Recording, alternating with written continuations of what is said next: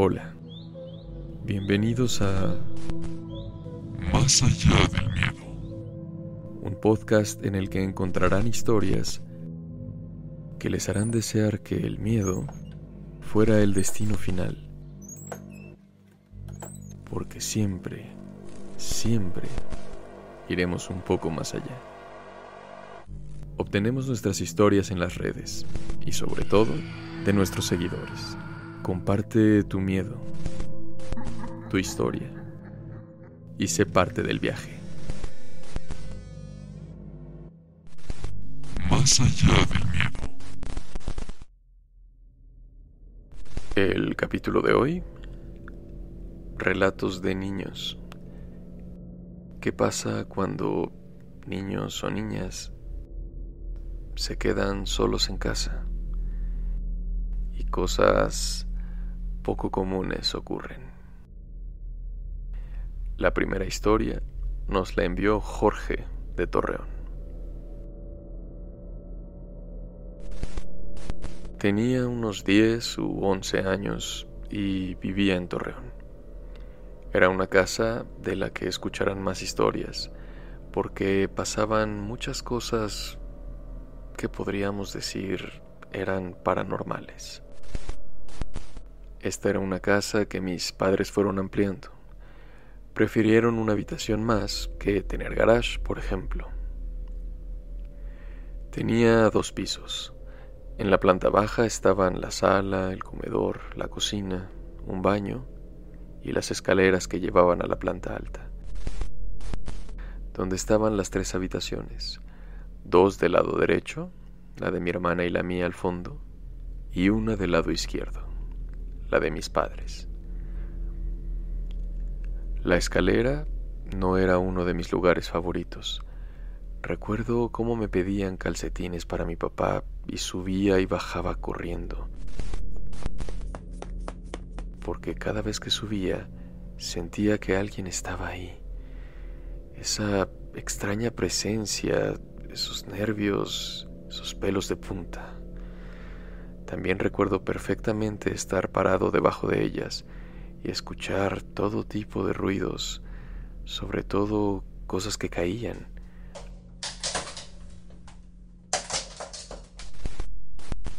aunque cuando subía todo estaba en su lugar. A veces estaba con mi mamá y escuchaba los ruidos y le decía, ¿escuchaste eso? Ella siempre me respondía que no. Después me confesó que sí los escuchaba, pero no quería asustarme. Un día estaba jugando videojuegos si quieren saber mi edad, estaba jugando Super Nintendo. No era tan tarde, recuerdo que eran las 7 u 8 de la noche. Mientras jugaba, la tele de pronto se apagó. Llevaba ya al menos un par de horas solo en casa, no se fue la luz, no hubo un cambio de voltaje. Tampoco era la primera vez que pasaba. Así que recuerdo haber pensado que quizá era algún defecto de la televisión. Estaba asustado, pero no quise darle más importancia para no hacer más grande mi miedo. Así que no lo tomé como algo fuera de lo normal. Seguí jugando y de repente empecé a escuchar una respiración.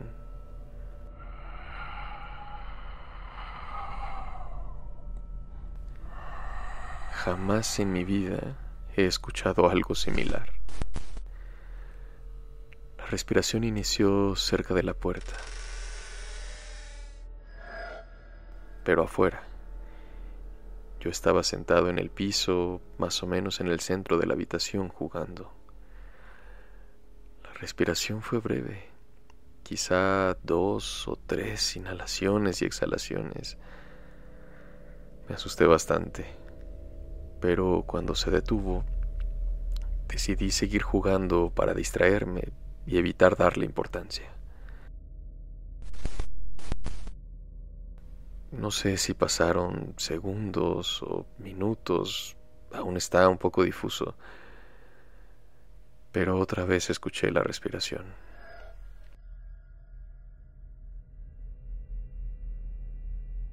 Una. Dos veces más. Pero ahora estaba más cerca, como si se hubiera acercado unos pasos hacia adentro de la habitación, hacia mí. Esta vez, la respiración se escuchó más fuerte.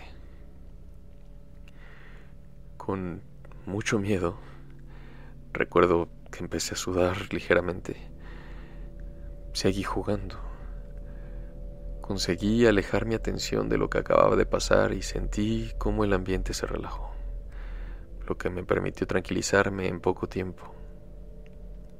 Después de unos minutos ya estaba seguro de que había sido mi imaginación e incluso me recargué en la cama para jugar más cómodamente. Entonces, desde atrás de mí, como si estuviera sobre mi cama. Volví a escuchar la respiración.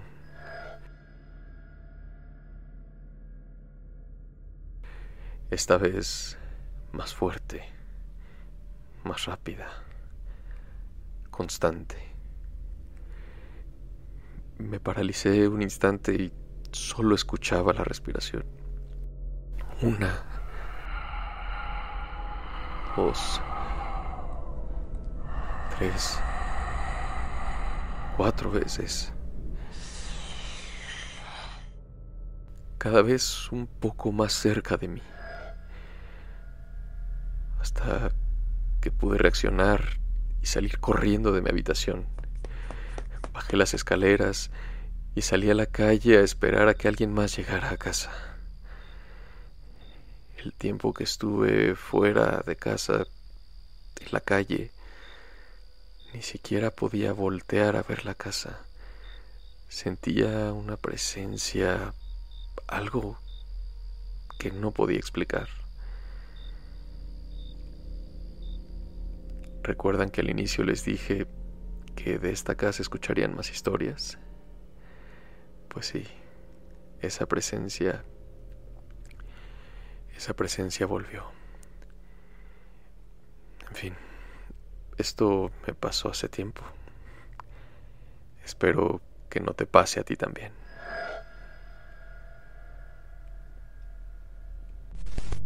Más allá del miedo.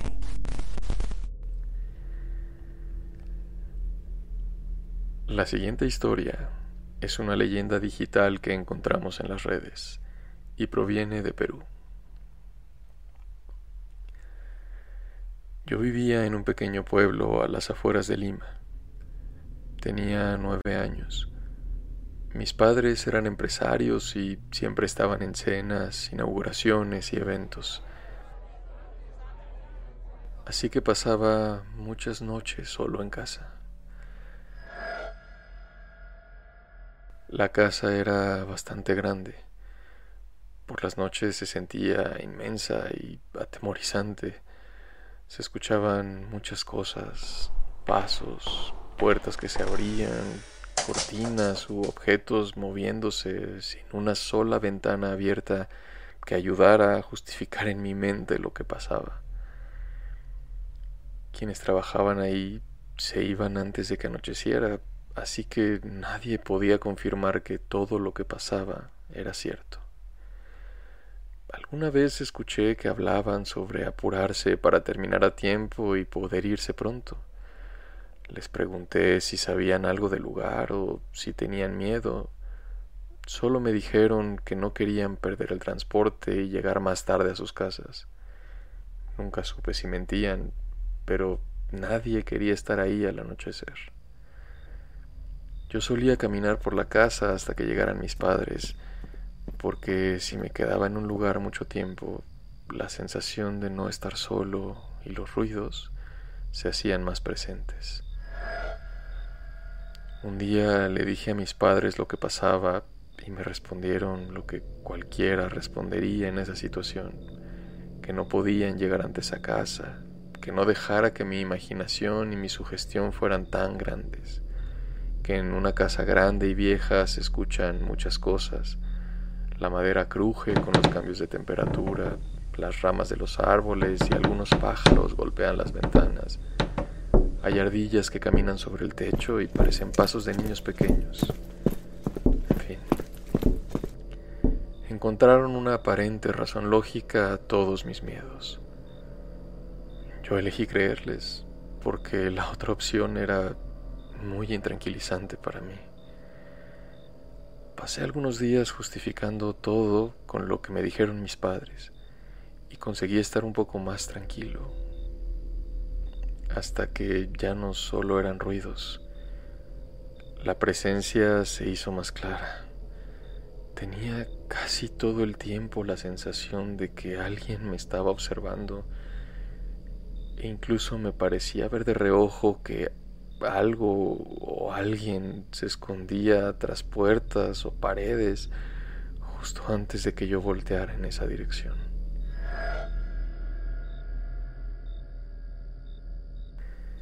Después de unos días así, insistí a mis padres que por favor nos mudáramos, que todas las noches algo pasaba y definitivamente no estaba solo ahí. Ambos decidieron pasar una noche conmigo y, como no escucharon ni vieron nada, insistieron en que dejara de ver películas de terror que solo me sugestionaban. Esta vez no quería dejarlo así, así que insistí en que al menos me dejaran quedarme con mi abuela, que vivía en un departamento en la ciudad y además podía estar conmigo casi todo el día. Ellos dijeron que no era para tanto, pero que para que no me sintiera solo, adoptaríamos un perro. La simple idea de tener un perro me emocionó mucho. Rápidamente olvidé lo mal que lo pasaba y acepté su propuesta. Así que ese mismo día fuimos por él. Era el perro de un amigo de mis padres que debía mudarse y no podía llevarlo con él. El perro era muy amigable y rápidamente nos hicimos muy cercanos. Las noches con él eran mucho más llevaderas. No dejaron de pasar cosas, pero nunca más me sentí solo. A veces él se quedaba viendo fijamente hacia un lugar en donde aparentemente no pasaba nada. A veces ladraba o gruñía, pero nunca se iba de mi lado, lo cual me daba mucha tranquilidad a pesar de seguir percibiendo esa extraña presencia en casa. Al menos ahora no estaba solo y me sentía protegido. Cuando me iba a mi cuarto a dormir, Toto, así lo llamé, siempre iba conmigo y se acostaba junto a mi cama. Cuando escuchaba algo raro, yo solo bajaba mi mano y Toto me lamía como diciendo, tranquilo, estoy aquí. Ese pequeño acto de amor de Toto era suficiente para poder volver a dormir. Pasaron muchos días, yo seguía escuchando y viendo cosas en esa casa, pero la presencia de Toto me ayudaba a no tener tanto miedo. Él estaba ahí para mí. Una noche desperté agitado y sudando. Escuché a Toto ladrar y gruñir en el pasillo. Poco después regresó al costado de la cama y se acostó. Yo bajé mi mano y él la lamió como siempre, para tranquilizarme.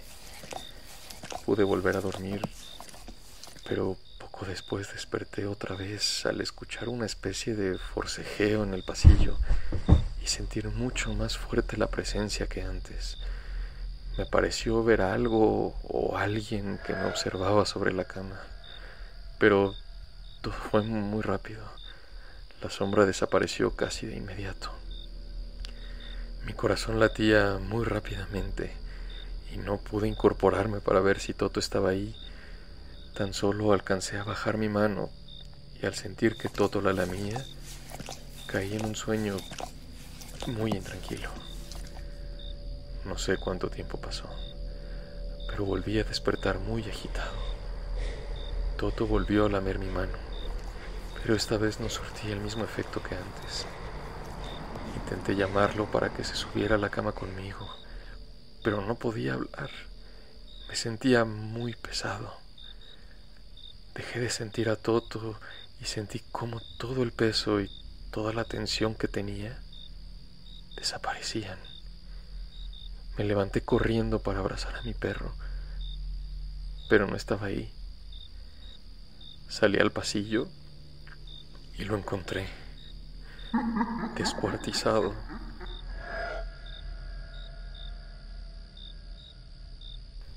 Y en un charco de sangre, además de una frase en la pared que parecía estar escrita con su sangre. No solo los perros lamen.